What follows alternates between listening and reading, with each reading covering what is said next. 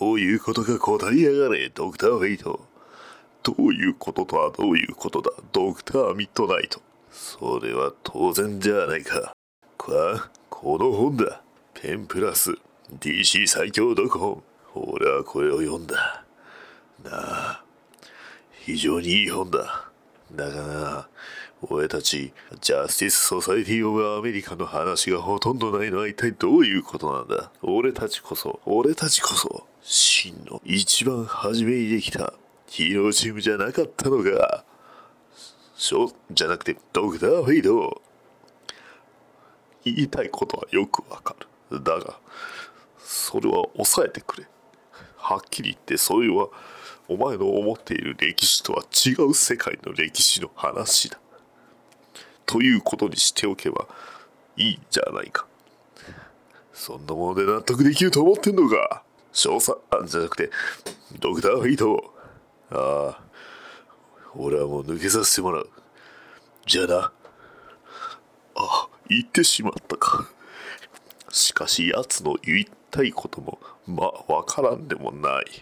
だが我々、ジャスティス・ソサエティ・オブ・アメリカのメンバーは、もうすでにほとんどじりじりバラバラ。一体これはどうすればいいのやら。だが、皆忘れないでほしい。我々、ジャスティス・ソサエティ・オブ・アメリカのことを。そう。我々が、我々こそが、初めのヒーローだったのだ。バッダディバッダダダバッダディバッダダダバッダディバッダダダバッ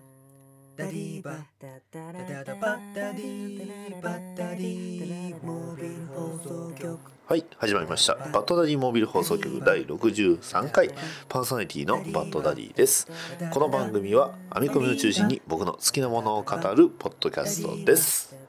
いやー、最近、まあ、とある番組を始めまして、新しいね、えーポッドキャスト番組なんですが、そちらの方の反応が非常に、えーいいということで、で、えーまあ、そちらの方の番組はあのポッドキャスト配信も最近始めたのですがちょっとあの試験的に YouTube の方もあの配信始めまして、はい、というわけでね、えーわまあ、私 YouTube を始めてしまいましたという話です。まあ、うーんなんていうんですか、まあ、ほとんどねあの絵を載せてるだけっていうかね写真なんですけど写真を載せてるだけなのでまあほとんどあの YouTube、まあ、YouTube 版とポッドキャスト版って変わりはないんですがまあいわゆるね、えーポッドキャストだと、まあ、保存をしておいて、まあ、あの後でその例えば電波のね届かないところとか、ね、通信制限があったとしても聞けるという利便性もありますし、まあ、YouTube だとやはりねそのこう YouTube の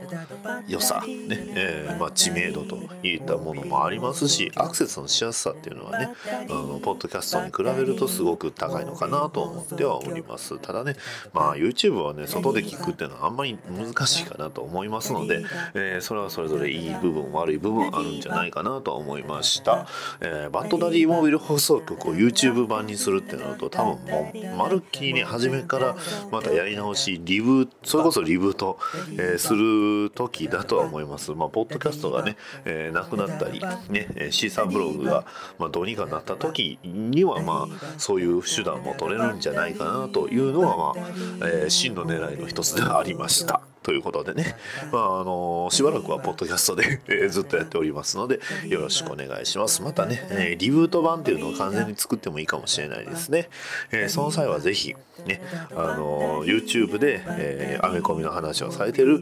ね、番組といえば、はい、マーベルピックアップラジオさんですのでね、えーそちらの方も、はい。えー来週の放送には、まあ、そちらの、えーとある方との絡みもあるかもしれませんね。ということで、はい。えーまあ、予告もしておきながら、えー始めさせていただきます。バッドダディモビル放送局第63回。テーマは「ペンプラス DC 最強読本」逃げない浅沼劇場は適当な浅沼。ごめんなさい、なんか、ぐちゃぐちゃになっちゃった。元気なテラピー。元気元気。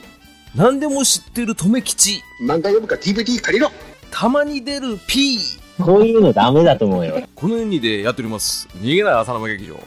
2018年からは毎週水曜日配信予定。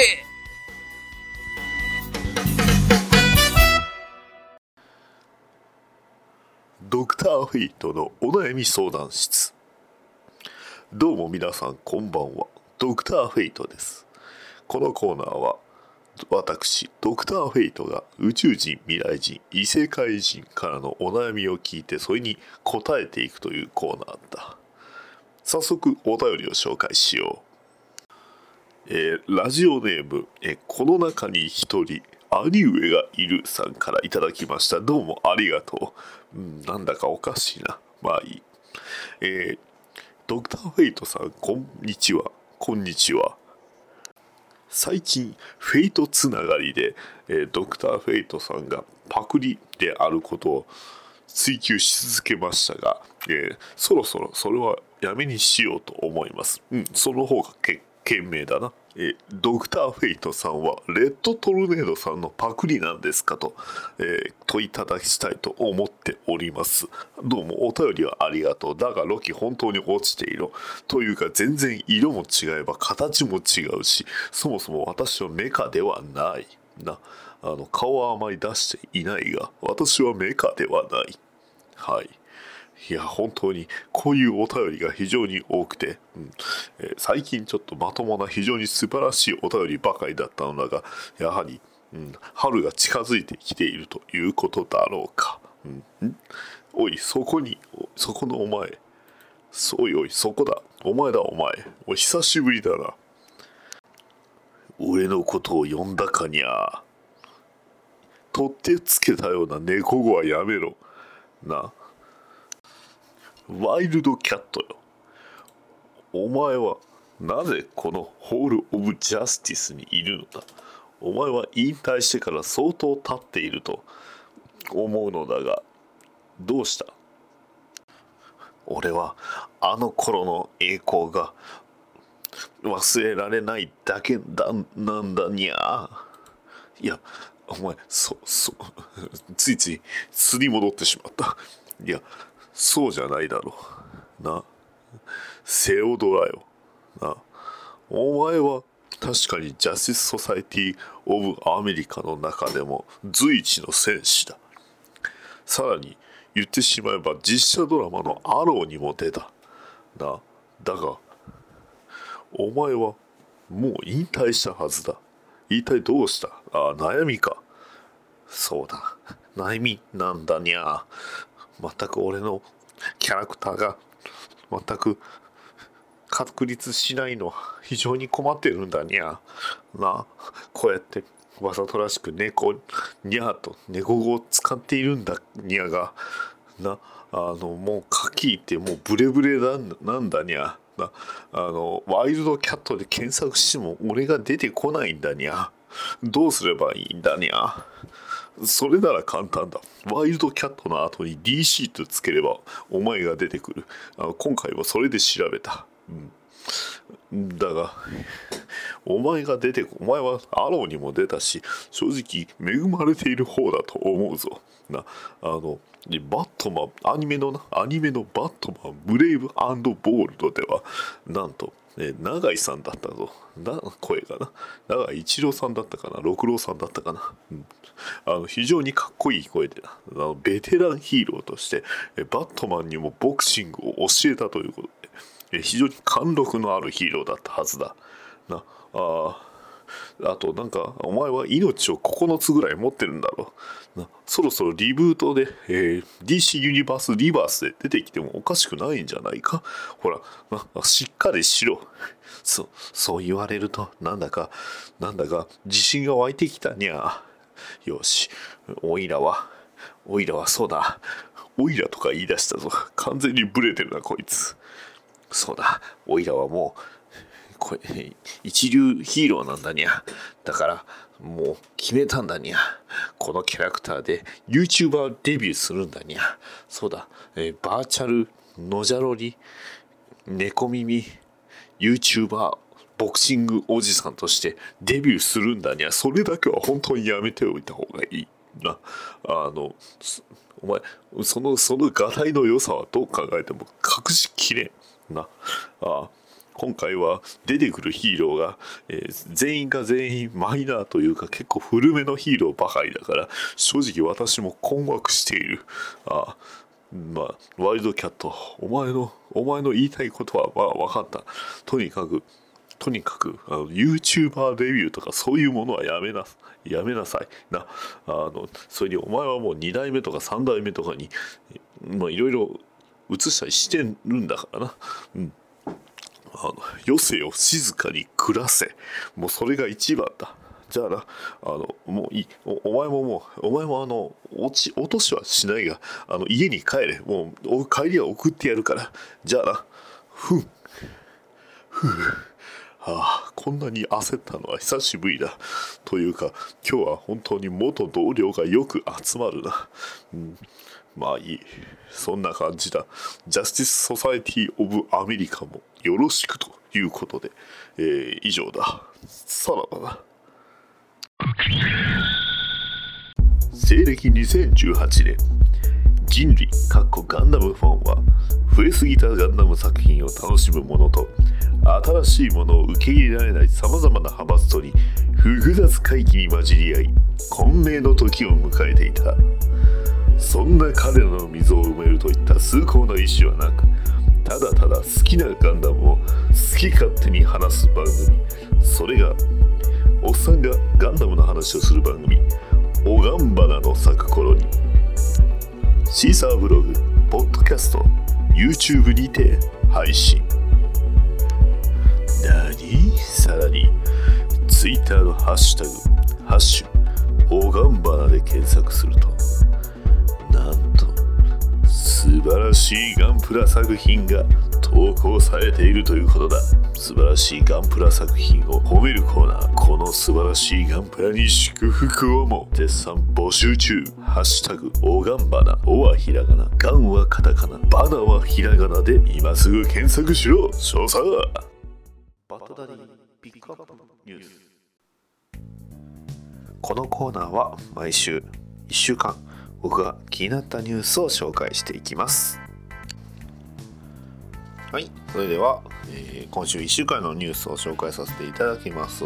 えー3月24日の土曜日、深夜24時より心斎橋のアメコミカフェバークロスオーバーさんでガガンガンのボトムズ縛りの大会を開催しますということで、えーボトバトリング大会が始まるそうですね。はい、というわけでね、えーボトムズのりはぜひ大阪の、えー日本橋心斎橋にあります、えーアメコフィアアメコミカフェバークロスオーバーさんに行ってくださいと。なんじゃこりゃ 自分でも言いましたけど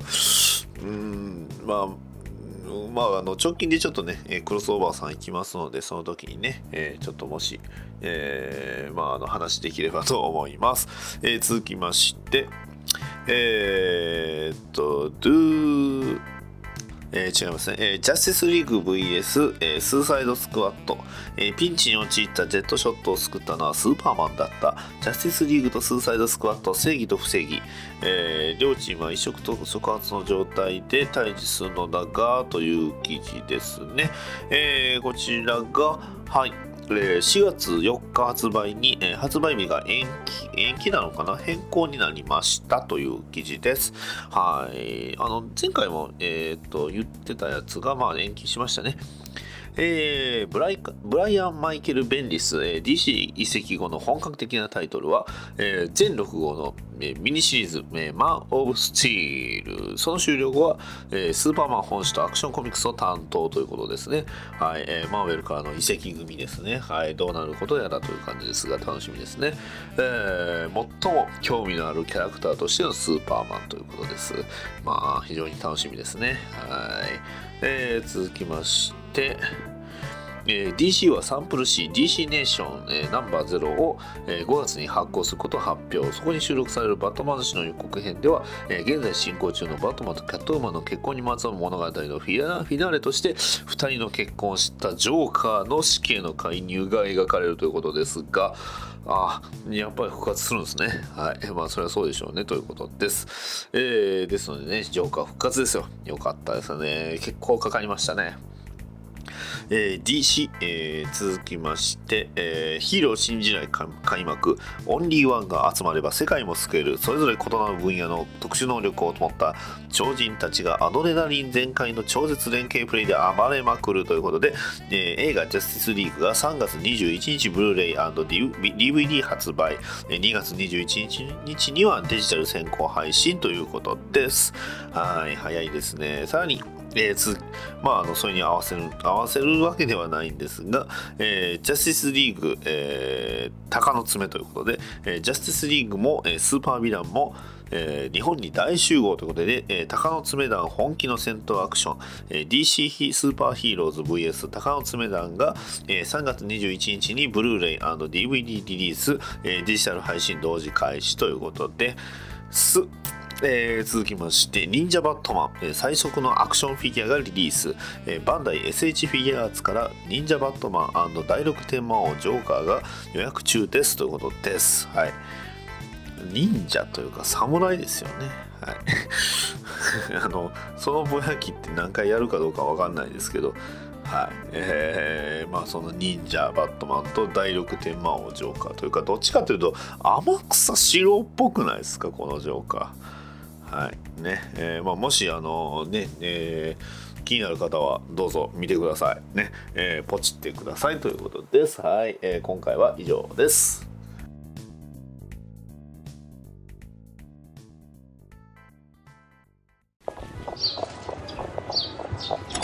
冒険者ギルドへようこそ。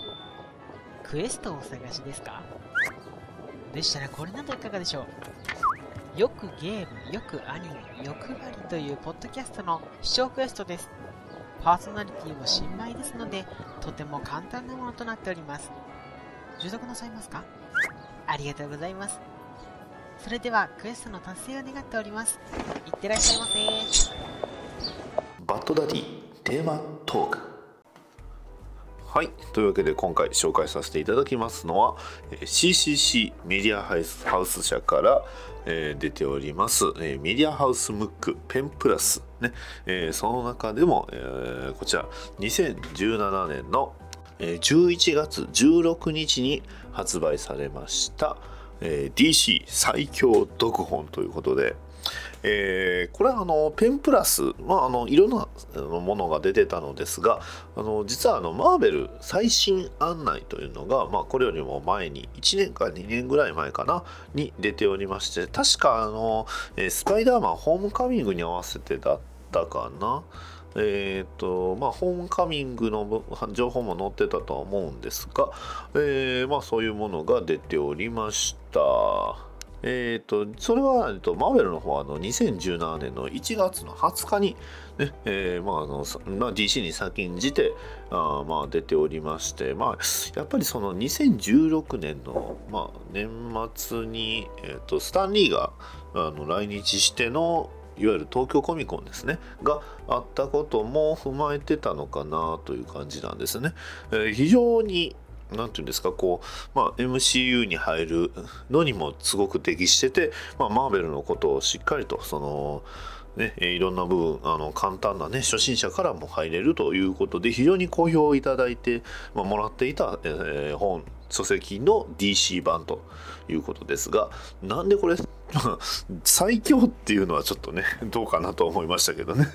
うん、これよりも強くない作品ばっかり今までのね、えー本が強くなかったのかと言われるとそれはまた別の問題だとは思うんですがまあそういうね、えーまあ、タイトルに文句言ってもしょうがないっちゃしょうがないんですけど、えーこちらの方もう先に言っておきますね、えー今これの、えーまあ物理的なこれをね、えー手に入れる方法は、まあ、あの、アマゾンとかね、えーあとビレッジヴァンガードさんとかでたまに売ってるんですが、えーこちらの Kindle 版がね、なんとあの、普通の本よりも安く売っておりまして、えーまあ、大体、ムック版が、えーと、1000円前後なんですよね。1000円プラス税なんで1080円なんですが、Kindle 版が840円ということでね、えそちらの方も、え非常にお求めやすいので、ぜひね、えー Kindle 版もいいんじゃないかなとは思っておりますということで、まあ僕はね、当然、あの当然というとあれなんですが、えー発売日には買わせていただいたんですが、じゃあ、なんで今更、ね、えーこの2010、えー2017年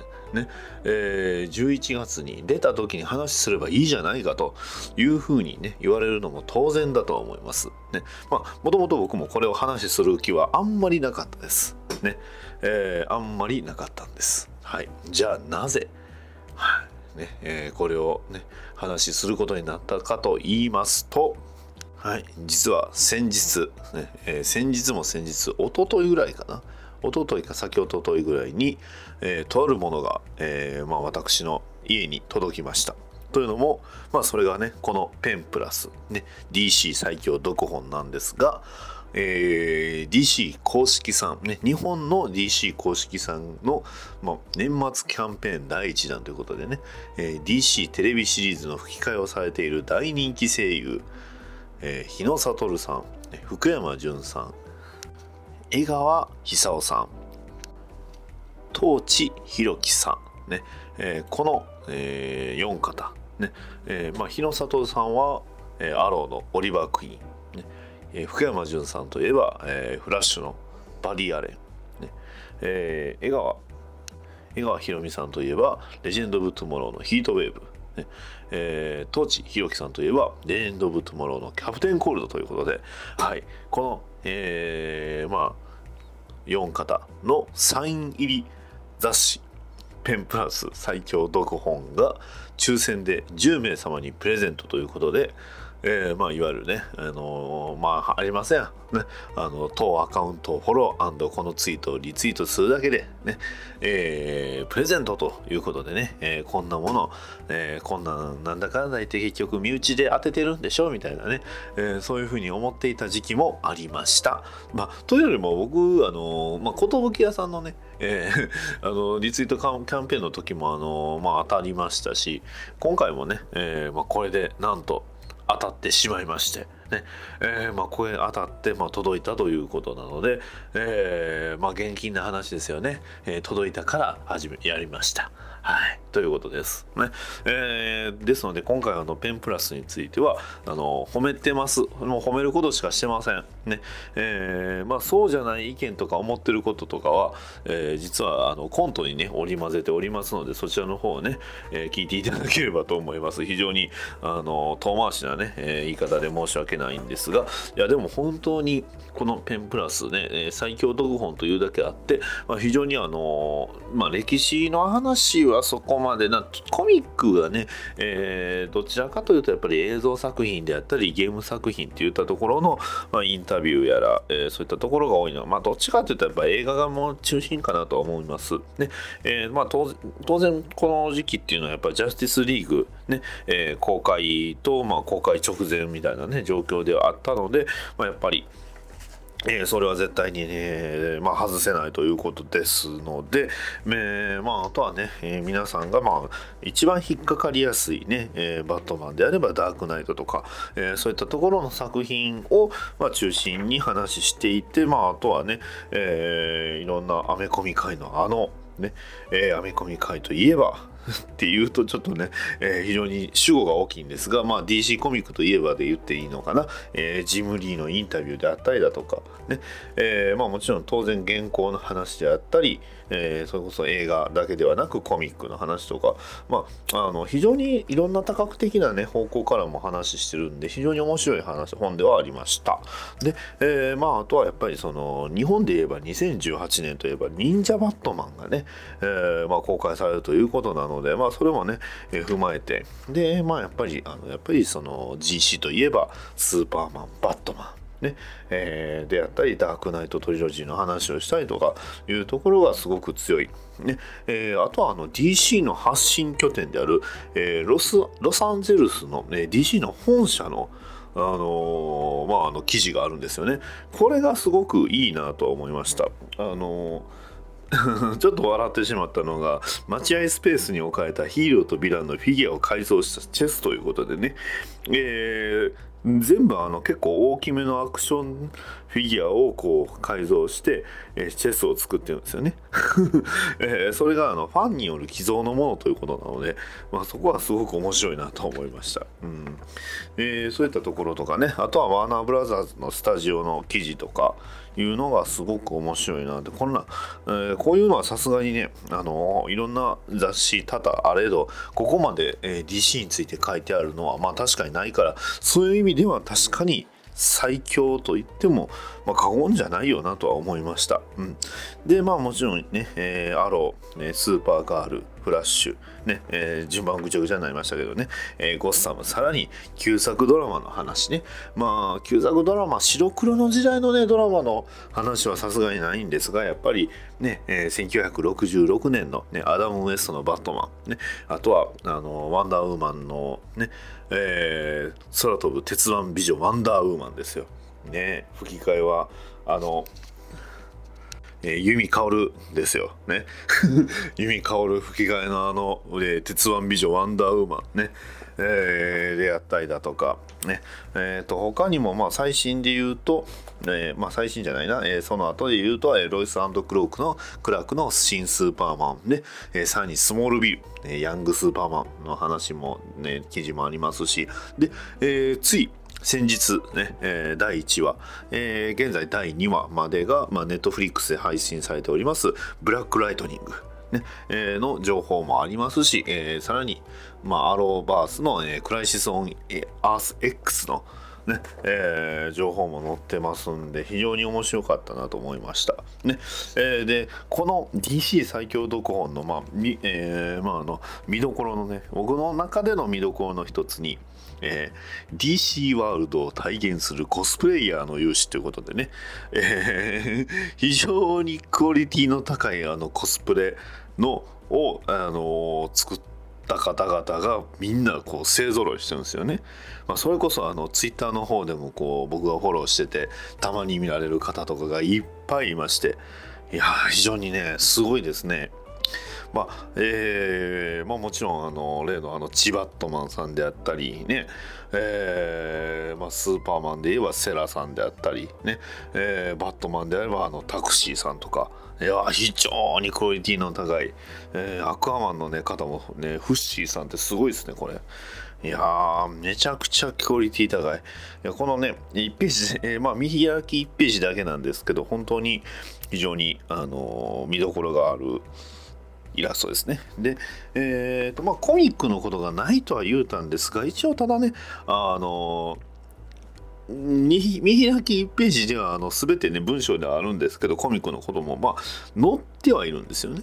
でまああの、まあ、スーパーヒーローの登場、まあ、いわゆる、ねえーナシュラル社会設立1934年から、ねえー1937年のディティクティブコミックス創刊、ねえーで1938年アクションコミックス創刊でスーパーマン登場、ねえー1939年のあごめんなさい、えーそうですね。39年の、えーディティクティブコミックスの、えーナンバー27いわゆるバットマン登場ですね、ええいわゆるって言いましたけどね、まあ、このバトダディモビル放送局を、ね、何回も聞いていればおそらくあそうだよねっていうふうに言うかもしれませんが、まあ、それ言うのはまだ大体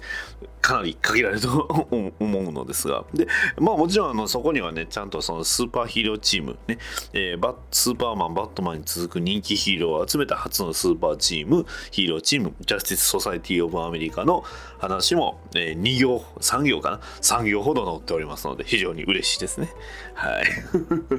そうなんですよね。まあなかなかね、えーまあなかなかねこう推しのキャラクターっていうのが一瞬しか出ないっていうのはまああるかな。で、まあ、コミックが、まあ、DC 作品の魅力の一つとしてやっぱりコミック特にそのミニシリーズじゃないんですけどその、まあ、独立した単発のコミックで結構後々までに今それこそね現代までにも影響を与えているようなコミックがまあわりかし数としてはあるのかなというか、まあ、タイトルとして分かりやすいですよね。バットマンであればバットマンイヤー1、イヤー2とか、ねえーキリングジョーク、えーダークナイト、ねえーダークナイトリターンズ、ダークナイトストライクスアゲイン、ねえーといったものや、まあ、スーパーマンであればもちろんオールスタースーパーマン、ねえーキングダムカム、えークライシス・オン・インフィニット・アースといったね、えーまあ、スーパーマンじゃだけじゃないんですけどね、えーそういうような、まああのまあ、いわゆるその単発で名作と言われるものが DC での方がまあ名前は挙げやすいかなとは思います。ねえーまあ、ただねオールドバン・ローガンとかまあ、ただ、えーシビル・ウォーですね、シビル・ウォーとか、えーもちろんマーベルにもそういった作品はあるんですが、まあ、BC の方が数は多いかなとは思いますね。うん、それはもう、うん、その、ん長い時間の問題なのかなっていう感じではありますし、ねえー売れた総数とかね、えー映画の、ね、興行収入とかね、えーそれこそそのコミックスのその時代を一世風靡したっていうふうに言われてしまうと、まあ、マーベルの方がね X メありますし。ねえーいうところはまあ多々あるんですが、えーあとね、えー僕が一番お気に入りのし、まあ、ページは、えー80ページです。わからへんってね、えー80ページ、えー DC コミックスを支える世界のアーティストということで、なんとそれぞれね、えーアーティストの、えー顔写真と、ね えー名前と、まあ、さあの代表作がね、えー説明が載ってるページがあるんですよ。これがね、非常に面白い。ねえーまず、ジムリー、ねえー90年代以降、アメコミ業界全体に影響を与えたと言っても過言ではないビッグアーティストって書いてますね。えー日本でのアメコミブームの牽引役となった時代を象徴する天才と言えるって書いてますね。えーダイナミえーダイナミズムあふれる絵作りもさることながら、漫画としても読みやすさを成立両立させる腕は未だに健在と書いてますね。X メンなど有名タイトルを多く手掛けて、一旦独立した後に個人のレーベル、ワイルドストームとともに DC に合流。ね、えーミッドナイトです。ミッドナイターですね。はい。えーミッドナイトではないです。ミッドナイターですね。アポロですね。えー共同出版人となる、えー多忙ながらも未だにコミックの仕事を手掛け続け、その勢いは衰え衰えを知らないということで、えージャスティスリーグ誕生、ね、えーニュー52のいわゆる、ねえージャスティスリーグが誕生するあの話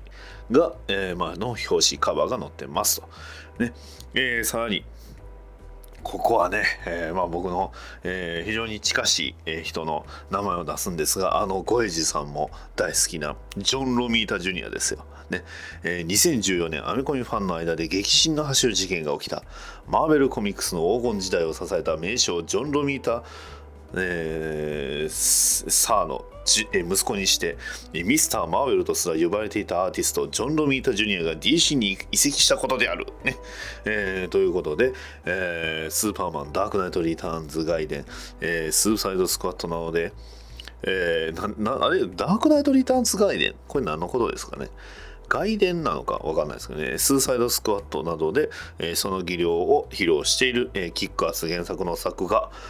では、えー鬱屈した少年の青春を痛々しも書き出していたということで、はい、ね、あの、カラーで、ね、他の、他のアーティストさんみんな白黒、あ、えー一人以外みんな白黒なんですけど、なぜかあの、ジョン・ロミータ・ジュニアだけはカラーですね。はい。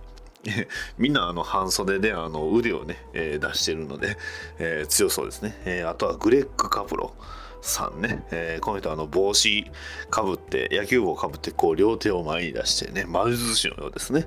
えー DC コミックス現在の DC コミックスでおそらくは一番の大物クリエイターの一人。まあ間違いないですね。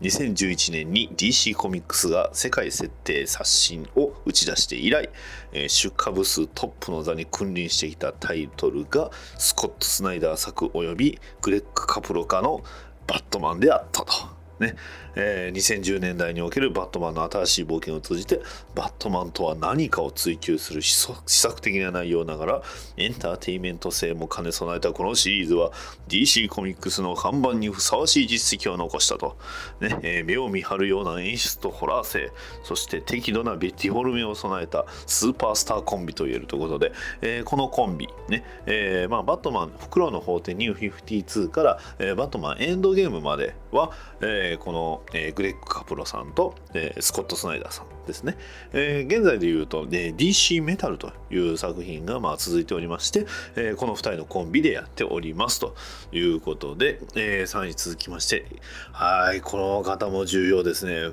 えゲイリー・フランク。はい。はい、えー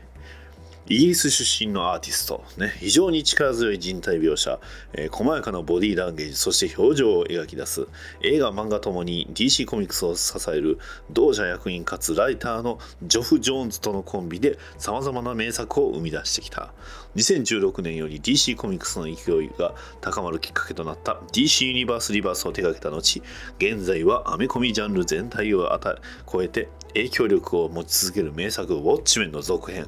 ドゥームズデイクロックを準備中、現在、えー何話までいったかな、えーもう現在進んでおります。凄まじいです。ね。えー今や重要タイトルにのみ投入される達人アーティストであるということで、ね。えーもちろん代表作で書いてあるのは、ね、えージョフ・ジョーンズ、ゲイリー・フランク、シャッザーム魔法の守護者ということで。はい。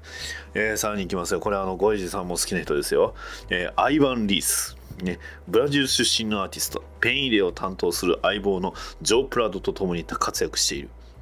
ヒーローコミック的な力強さを保ったまま、美しく華麗なアートを描画する。中でも集合シーンなど決めとなる絵の上手さは抜きん出ている。DC コミックスの大手ブランドのコラボ広告に起用されることも多く、スニッカーズの広告コミックあありましたね、えージャスティスリーグが勢ぞろいするコーンフレークの箱絵など、え外向けに打ち出される仕事も手掛けている。2011年から手掛けたアクアマンのシリーズは世間の嘲笑を浴びながらも誇り高くヒーローとして戦うアクアマンの魅力をスマートに書き出し映画化へとつながる人気の土台となったということではいアイワン・リースですよ。いやーこれもねアクアマンはねめちゃくちゃ翻訳出たんですよね。まあそれはもうまさにこのアイバン・リースの力松さんの力強いと思いますよ。はい、えー続きまして。あえっ、と次日本人の方ですね。はい。えーこの日本人そうこの中で唯一日本人のね方がいましてこの方はあの基本的には、えーバーズ・オブ・プレイのねえーまあ、バーズ・オブ・プレイバットガールねバットガールバーズ・オブ・プレイの、えーバリアントカバーを手掛けておる方で、えーこの方は、はい、あのぜひペンプラスを買ってみてください あの最近で言いますと「でとんがり帽子のアトリエ」というね作品を、えー日本の方で発売された、えーアーティストさんですはい。あえて言いません。はい。えーあとは、えーショーン・ゴードン・マーフィー。あーこの方のね、えーイラストすごいんですよね、アーティストの一人で。えー現在の最人気アーティストの一人、ね。DC コミックスの文芸系レーベル、パーティゴで活躍し、本人が原作も手掛けたパンクロック・ジーザスで大きく注目されるようになる。えー緻密な書き込みと陰影を駆使し多数の応募塾と画面内に配置しながらもバランスを崩すということがないメカや車に対するこだわりも凄まじく日曜の車両を描いてすら美しさを引き出すことができる。日本のコミックを彷彿とさせる絵柄だが実際にはイタリアや南米のコミックの影響下にあり漫画表現の、えー平行進化を感じさせる。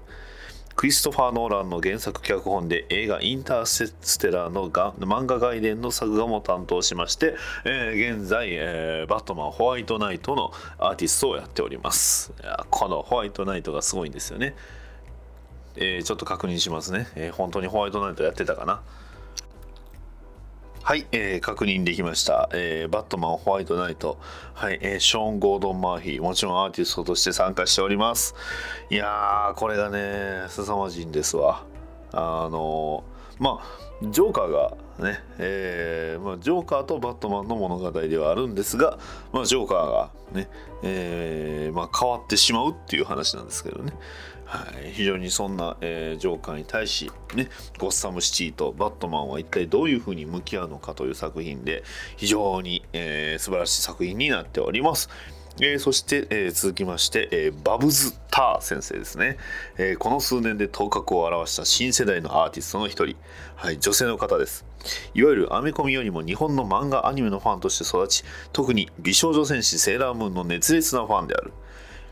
セクシーさと可愛らしさをか可愛らしさを兼ね備えたその独特のアートが DC コミックスの目の目に留まり時代を超えて愛されてきた女性ヒーローバッドガールのアーティストとして抜擢された。新デザインで生まれ変わったバッドガールと SNS 時代を反映した若い世代の発想から生まれるコミックは業界全体に影響を与え従来のヒーローコミックファン層にとどまらない新たな読者層へのアピールへとつながったということで、えーバッドガールバーンサイドを担当しましたバブズスター先生です先生ですね。いやーこの人のまた絵がすごいいいんですよね、うん、めちゃくちゃバッドガールも可愛いんですけどあの生き生きしてるのとあとイラストだけであのセリフがないストーリーが1個あるんですよね。それがあのバットマンエンドゲームの、えーまあ、いわゆる隊員、ね、バットガル隊員で、えーセリフが一つもなくね、えー進行していくんですけどそれでもあの表現力っていうのが非常に素晴らしくいやもうこの中でももうこのバブズスター先生は凄まじいですね。はいね、えーこのバットガルのデザインがねまたあの男性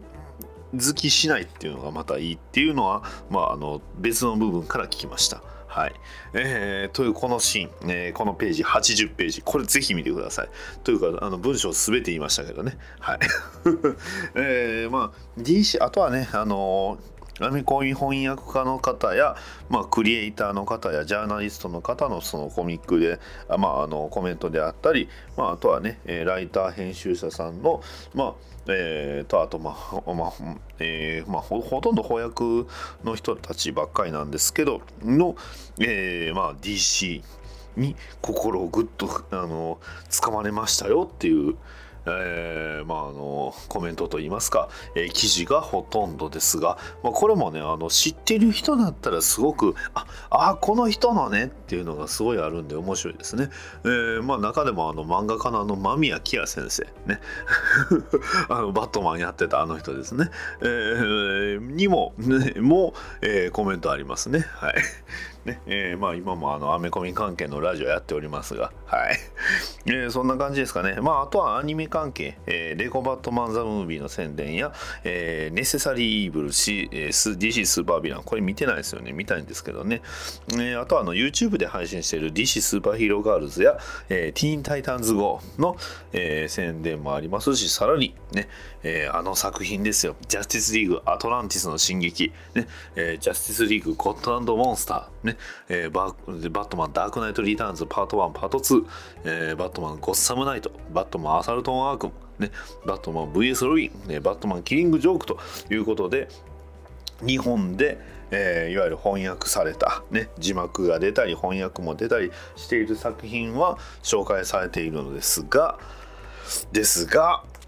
えーいわゆる日本ではね、えー翻訳されてないものは、えーほとんどというか全く紹介にはないんですよね。えーですので、えーバットマンといえばのバットマン・ジ・アニメーションあアニメイテッドシリーズ、ねえーバットマン・ビヨンド、ねえーザ・バットマン、ねえーさらにバットマン・ブレイブザ・ボールドの話もありませんし、ね、あの名作バットマンレッ、えーアンダー・ザ・レッドフードもないんですよね。えーあとはあの今月、えー2月の何日だったかな24日ぐらいだったかなに、えーまあ、発売から1年1周年を迎える、えーバットマンバッドブラッドのね、えーあれも宣伝もないんですよね。だから今回このね DC 最強読本本当に非常にいいんですが1個だけ本当に文句1個だけ文句言わせてください。あのナイトウィングがいない。ね。はい、えーナイトウィングは？っていうね。はい。えーそういうね、えー文句。あちなみにあのダミアン・ウェインはね、え1コマだけ、え1個だけ写真出てます。ね。あの うん。う んこ後半に、えー、とティム・ドレイクも1個だけありますね。はい。えーだから、えーだからそうなんですよね。そういうところがねちょっとあの文句言いたい、まあ、もしあのこれね、えー買ったり持ってはったりする方あのこのページにナイトウィングいたよというねことがありましたらまたね、えーお伝えください。あの喜びます。はい、えーということですよね、うん。ね、えーぜひ、えー翻訳が、まあ、あと、ヤングジャスティスもないですね。はい、情報として。はい。で、まあ、そんな感じでね、あとはこれからね、えーまあ、あの、出ますよっていうとか、今までありましたよっていうのが、まあ、あの、DC スーパーヒーローズ VS かタカの爪なんですね。まあ、一応、まあ、出たら手には入れたいと思ってます。ね。えーあとは、忍者バットマン。ね。あ非常に楽しみですね。はい。ねえまあゲームもね、もちろん欠かせません。ねえーゲームの紹介もいろいろやってます。で、えーまああとはグッズね、あれも欲しい、これも欲しい、わかります。僕もあれも欲しい、これも欲しい。ね。えーと思いますということがあったり、えーあとはちょろっとね、えーまあ、あの今までのその1960年くらいからの、まあ、バットマンのその、ねえー歴史みたいなのは書いてますね。うん桑田二郎先生のね話がまずないんですよね。うん、それもちょっとあまあ文句じゃないんですけど、まあ、あの入れられる情報にはやっぱり限りがあったのかなとは思いましたけど、はい、まあそんな感じでね、えー30分ぐらい話しました。DC 最強読本、えー本当に全部、えー文章を追って読もうと思ったら多分1時間2時間じゃね、あの聞かないと思いますし、え前半にね載っておりました映画「ジャスティスリーグ」のそれぞれのキャストのね、えコメントというかね、えーインタビュー記事っていうのもみあの話しませんでしたしあとはね、えー芸人さんの、えーまああの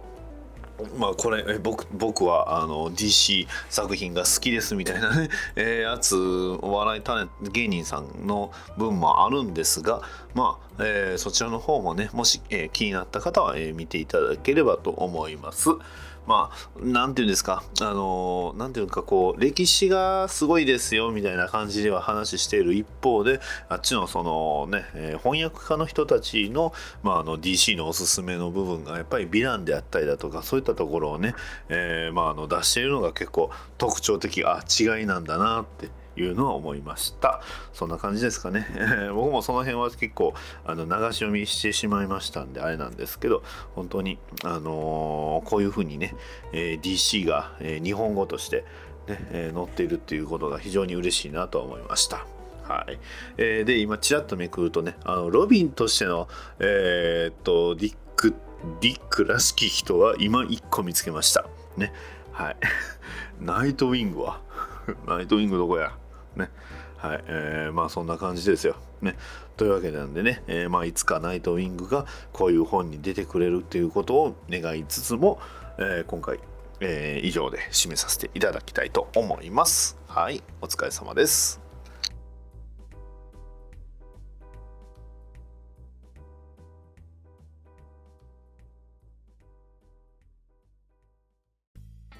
カランカラン。いらっしゃい。二人？です。しるしるしるしるしる。あ、奥の方にどうぞ。あありがとうございます。しるしるしるしるしる。多分お二人様、ご来店です。あ、はい、多分お二人です。しるしるしるしるしる。はい、お邪魔します。はい、こちら、お通しになってます。ありがとうございます。しるしるしるし飲み物がある。る。飲み物があるみたいな。頼む。これはどうやって頼む？おボタンがありますよ。しるしるしるしる。おー、押しちゃいましょう。ポチッとな。ピンポン次回、アメージングパーティー2、居酒屋へ行く。しるしるしるしる。わーんお便りのコーナー。はい、それでは、ハッシュタグ DDMH にいただいたお便りを紹介させていただきます。ピースケさんからいただきました。ありがとうございます。バットマンに息子がいたことを初めて知りました。ティーンタイタンズ号のロビンはダミアンかな？親としてもしっかりしなきゃいけないバットマン、本当に大変ですね。といただきました。ありがとうございます。はい、そうなんですよ。バットマンね、割と、えー2009年ぐらい 2008年。まあまああの前回のね前々回か前々回のあのダミアン・ウィーの話でも言いましたけど結構長い間息子 元気にやってます。もうでも56人年ぐらい経ちますからね、うん、だいぶ経ってますね、うん、でまあ、えーティーン・タイタンズの GO のロビンは、えーあれはあのディック・グレイソンです。ね、えーですのであの実はあのエピソードの一つにあのディック・グレイソン以外のロビンがね勢ぞろいするっていう、あの変なエピソードがありますんで、まあ、まだちょっと僕もねあのネットフリックスの方でそのエピソードを見えてないんですけどそれが非常に楽しみだなということです。まああのティーンタイタンズ号のロビンはね変ですから。はい、はい。えー続きましてダーさんから、えーくつかいただいております。ありがとうございます、えー春回路は気をつけないと低温やけどするんだぜ。した。といただきました。ありがとうございます。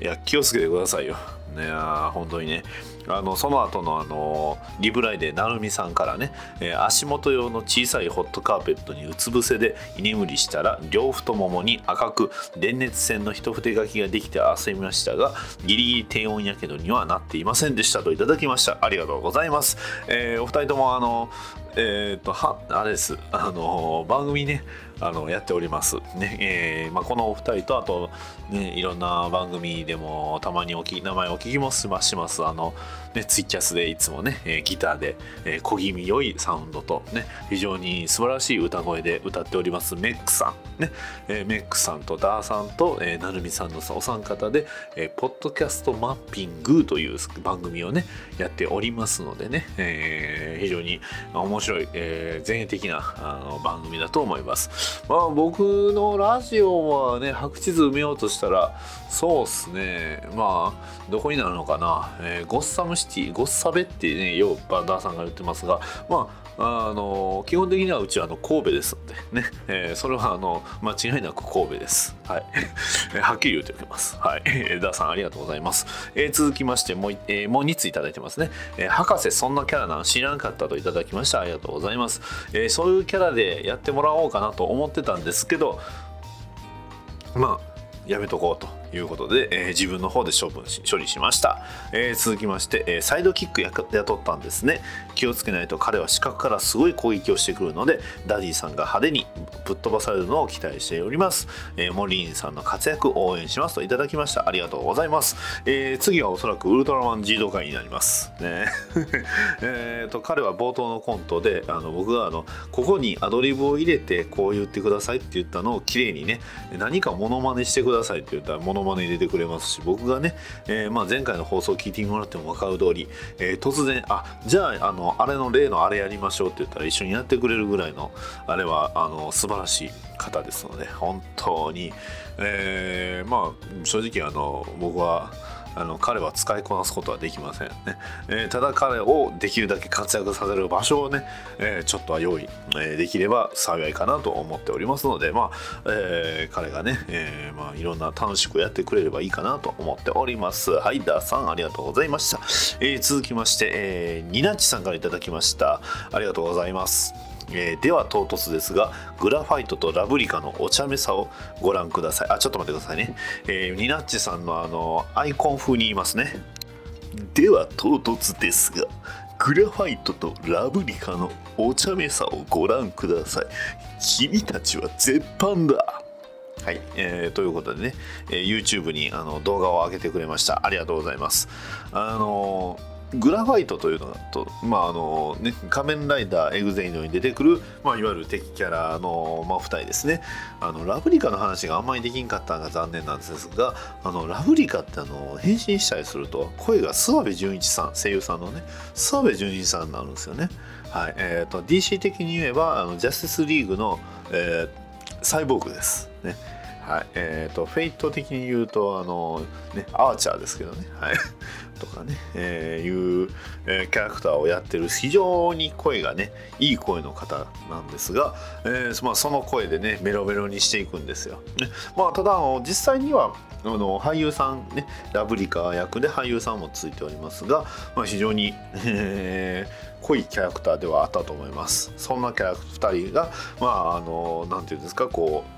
2人が役者さんがこう、まあ、演技になりあの演技をやりながらこうね、えーまあ、イチャイチャしてるっていうのを、まあ、あの動画で、えー上げてくれました。ありがとうございます。これいつの動画なんでしょうかね。どういう、えー、とラストステージなのかそれとも超英雄祭なのかそのあたりがちょっと気になりますね。はい、えーありがとうございました。ちょっとね詳細 YouTube の方でね上がっておりますので、えー詳細の方をまたねえー 見ていただければと思います非常にね、えーグラファイト、えー俺に培養できないものはない待て待てということでねはいということで、え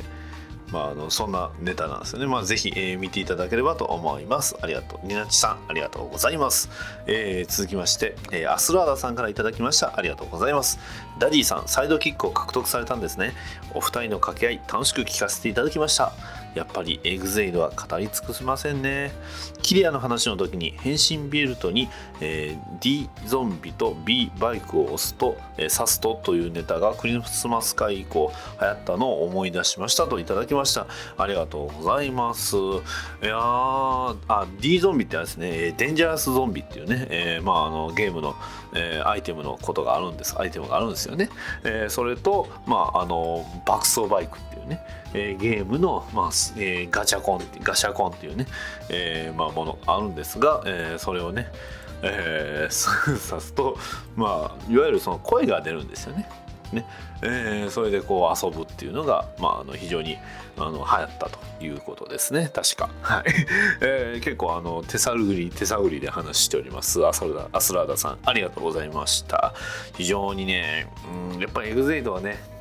あの食玩まあもちろんあの今回のね騒動の話まあしたんですがあのやっぱり変身アイテムねえーガシャコンがまあ1個でも欲しかったなと思いながら僕はガシャコン買い出すとおそらくキリがないのであえて買いませんでした。ね、えーそんなガシャコンをまああのねえー買ってしまった人のお便りを紹介します。はいニナッチさんからいただきました。ありがとうございます、えーエグゼイドの魅力の一つにあごめんなさい。えーとこれもねあのなんていうんですかこのあのアイコンに合わせていきましょうか。いきますよ。ね。エグゼイドの魅力の一つに変身アイテムの謎のかっこよさがありました。デラックスと食玩を握るとわかるんですが握り心地が違うんです。デラックスは四六時中握っていたいくらい出来が良い。食玩は絶版だ。というね、はい。えー最後の方はあの足しました。はい、えニナチさん、ニナチさんどうもあの写真付きで、えー送っていただきました。えーデンジャラスゾンビね、えーマイティブラザーズ、えー X とかね、えー仮面ライダークロニクルもありますね。うん、あのガシャポンとかでねあったり、あの食玩も売ってましたけど、まあそれはやっぱり一番ねあのいいやつがいいですよね。うん。それは思います。ね。あの変身アイテムはね僕はあの実は、えー、と仮面ライダー外務のねあのいわゆるロックシードのあのジョーカーの仮面ライダージョーカーのロックシードだけ、えー食玩でねあったんで持ってますということです。はい、えー以上です、えーちなみにニナッチさんは、えーポッドキャスト番組、えーニナッチのそこんとこっていうね、えー番組を、えー2018年1月24日までやっておりました。いやあとはねあのいらぬ配慮と予防線というね、えー番組もやっておりましたやりますこちらはね今もやってるのかな？ちょっとあのーえーそちらの方はね、えーしっかりと聞けてないんですが、えーどうなんですかね？一応ね最新回は2018年の2月1日、えーまではやっておりますがちょっとねまた、えー重要なお知らせっていうのが書いてあるんで若干怖いですね。えー、でニナッチさんあの本当ありがとうございます。はい。あの今回ね、えーニナッチさんの、えー、ツイッターのアイコンに合わせてコメントを、えー読まさせていただきました。もしね、えーこのいう風なねネタをね入れてほしかったらまた言っていただいたり僕が思いついたら入れていこうと思っておりますのでまた皆さん、えー今後ともまた「ハッシュタグ #PDMH」よろしくお願いします。以上です。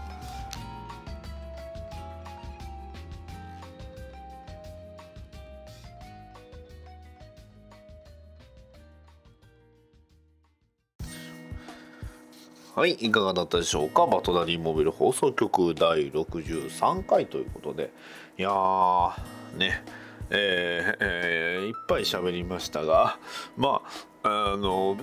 正直やっぱり本ね紙媒体のものですしまああの Kindle であってもそうなんですが、まあ、とにかくね写真の多さやその映像まあ映像はないんですけどその、まあ、文章もさることながら写真の多さですね、えーまあ、そのもの自体の写真の多さがすごく結構あの他の、えー、の Twitter とかの情報でも全く載ってないような写真が非常に多く載ってたのでまあ僕個人としては非常に楽しみましたね。うんまあそれはね今回話したきっかけが結局現金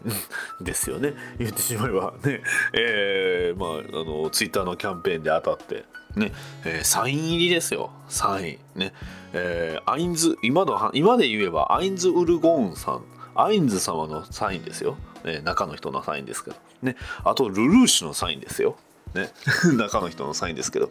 でさらにえーね江川さんといえばねバットマンブレイブボールドのデスペロですよ。誰がわかるんですか？えっとまあえっ、とほ他他でいきましょうかえっ、と他で言いますとあの映画「スーサイドスクワット」のキャプテンブームなんです。ね。そっちじゃないそっちのサインじゃないんですよね。まああの簡単に言えばあのプリズンブレイクなんですよね。あのヒ,、まあ、ヒートウェーブ、まあ、あの江川さんとトーチさんの2人ってあのプリズンブレイクのあの、まあ、主役2人が、まあ、それぞれ兄弟2人がそれぞれあのヒートウェーブとあのキャプテンコールドになってるんで そう。あのですので結局そう。あのだからまあどっちかっていうとプリズンブレイクの方かなってね、えー、とは思うんですがまあまあまああのそんなえー、そんな感じのそんな感じですよ。ね。えー、まあトーチさんといえばねあのマーベルでというかもうトーチさんなんかめちゃくちゃ主役級ばっかりですもんね。うんまああのトーチさんネタはね話いっぱいできるかなと思ったんですけどえっ、ー、とまあ今で言うと今ではないんですがあのアサシンクロードのアサシンクリードのあの1作目の、えー、現代の主人公のデズモンドの吹き替えもやってたんですね。えー、今調べて初めて知りました。ね、あというかあのマーベルで有名なあるじゃないですか。えー、ごめんなさい勘違いしました。えー、まああの DC で言えばやっぱりスーパーマンですよね。あのクリストファー・リーブのスーパーマンの吹き替えですよね。ねえまああの僕しかポンピンとこないというかねあのフェイトグランドオーラーのオーダーのあのジェロニモ役とかね そんなん言うても全くつながらないと、えー、まあ、ピンとこないと思うんですがはいえっ、ー、とまあそんな感じの非常に個人的には非常に嬉しい人たちのサインをね、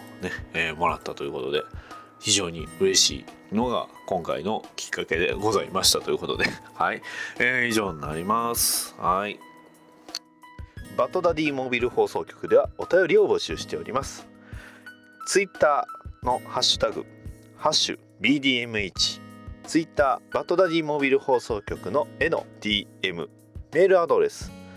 BATDADDYMOBILE アットマーク Gmail.com へのメールもお待ちしております。ポッドキャストのレビューの方もお待ちしておりますのでもしよろしければそちらの方も書き込んでいただきますとバッドダディ喜びます。それでは次回の配信まで。さよなら。